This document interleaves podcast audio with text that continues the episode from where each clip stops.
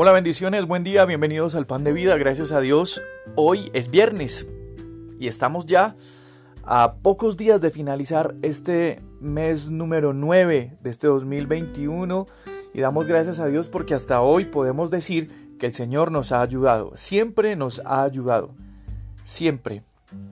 No podemos decir que no ha pasado ningún día hasta el de hoy en el que no hayamos recibido la misericordia nueva del Señor para cada uno de nosotros.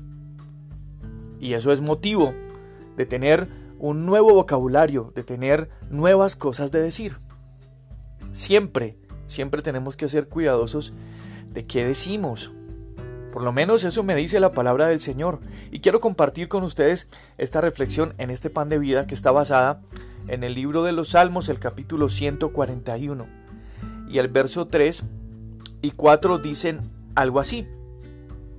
Pon guarda a mi boca, oh Señor. Guarda la puerta de mis labios y no, deje que, no dejes que se incline mi corazón a cosas malas, a hacer obras impías con los que hacen la maldad y mucho menos que yo no coma o comparta de sus deleites. Esto dice en la versión de la Reina Valera, pero en la versión de la traducción del lenguaje actual dice lo siguiente, algo más explícito. Dios mío, no me dejes decir ni una sola tontería. No me dejes tener malos pensamientos ni cometer maldad alguna. Tampoco me dejes tener parte en fiestas de gente que hace el mal. Hay un ejercicio que para nosotros es muy difícil muy difícil. Y es aprender a guardar silencio cuando hay que guardar silencio. Y yo creo que ese es el problema, esa es la dificultad. Nunca sabemos cuándo es el momento para guardar silencio. Y hoy en esta reflexión, para terminar la semana, en este pan de vida, eh, vamos a mirar si en estos versículos Dios nos entrega alguna información para determinar eso. Y es la siguiente. Cuando el problema esté amenazando nuestra vida, quédate callado. Cuando la calumnia se levante en contra de nosotros, quédese callado. Cuando hieran tus sentimientos, quédate callado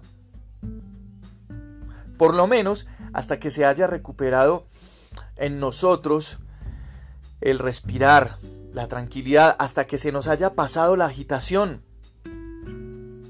Las cosas se ven diferentes con los ojos serenitos, tranquilitos.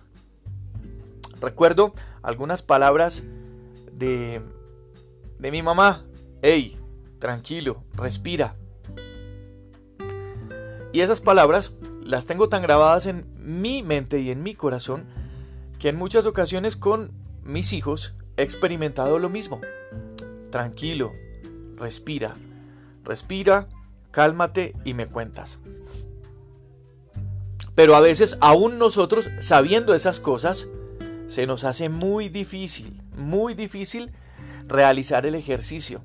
Cuando se trata de nosotros mismos, se nos hace muy complicado ejecutar eso que ya sabemos y que en muchas ocasiones estamos procurando que los demás hagan. Una vez, estando muy alterado, em, había escrito un mensaje para enviarlo y sin pensarlo envié. Un tiempo después tratando como de reflexionar en la situación, em, se me presentó una situación parecida. Y, y en el sentido común encontré o volví a leer el mensaje que en alguna otra ocasión había enviado y luego cuando lo analicé y cuando lo pude leer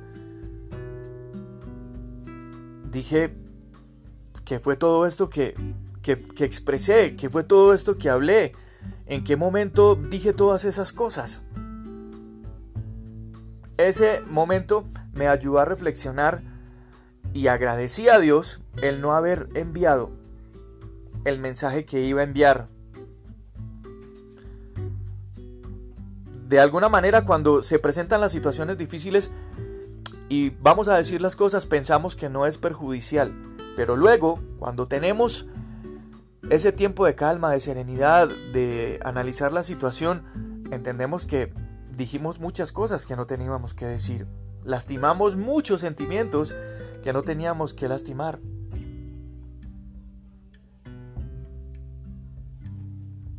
El tiempo obra para maravillas. Dios hace que en medio de ese tiempo nosotros podamos mm, esperar a que podamos hablar con calma.